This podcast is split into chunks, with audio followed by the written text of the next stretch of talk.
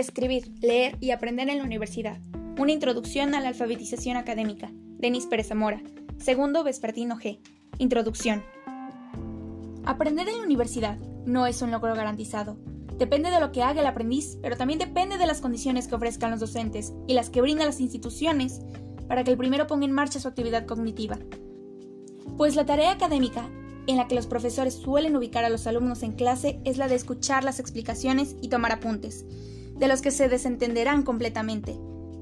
Es decir, coinciden su rol como transmisores de información y a los alumnos como receptores de su conocimiento. No obstante, al menos dos problemas han sido señalados con respecto a este sistema de roles, y es que establecen posicionamientos enunciativos polares y desbalanceados, problemas relativos a quién aprende o no aprende y a qué se aprende o no se aprende.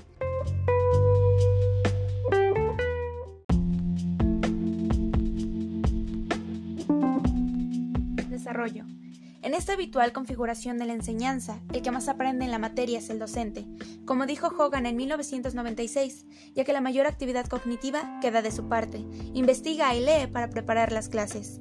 Mientras, la organización de las clases esté de esta manera, no asegura que el estudiante tenga que hacer lo mismo.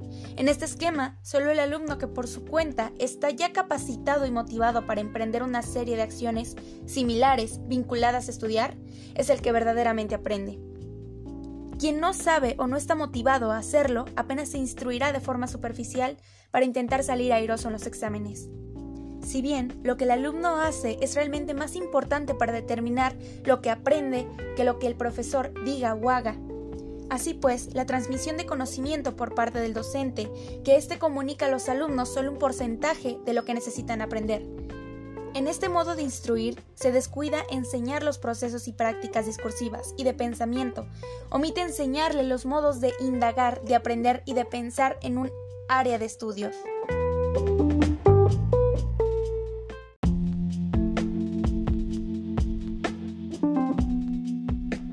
Ahora bien, la fuerza del concepto alfabetización académica radica en que pone de manifiesto que los modos de leer y escribir, de buscar, adquirir, elaborar y comunicar conocimientos no son iguales en todos los ámbitos.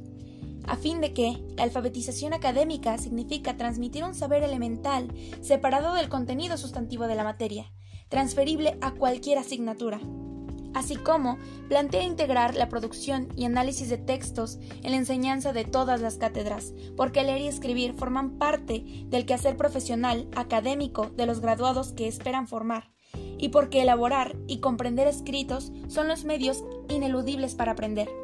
Si bien es habitual que los docentes insistan en que los alumnos deben leer, pero es más raro que piensen que también han de escribir por fuera de los exámenes. La escritura es más descuidada que la lectura y sin embargo, la escritura es una de las actividades intelectuales más formativas que existen, en cuanto la buena enseñanza requiere investigación, investigación que ha de nutrirse de otras investigaciones, de la reflexión sobre el quehacer cotidiano, del diseño creativo de situaciones didácticas, consistentes con principios teóricos, de la experimentación en el aula.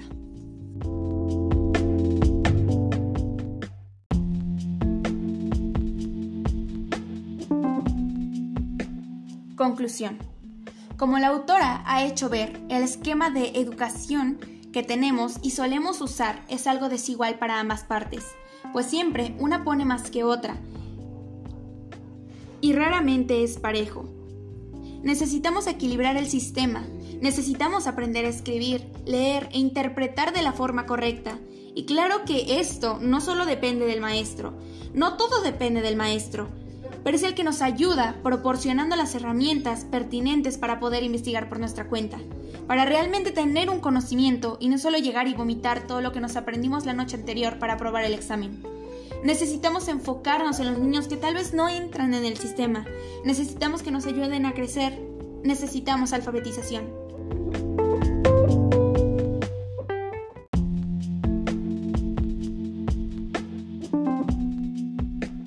Referencias.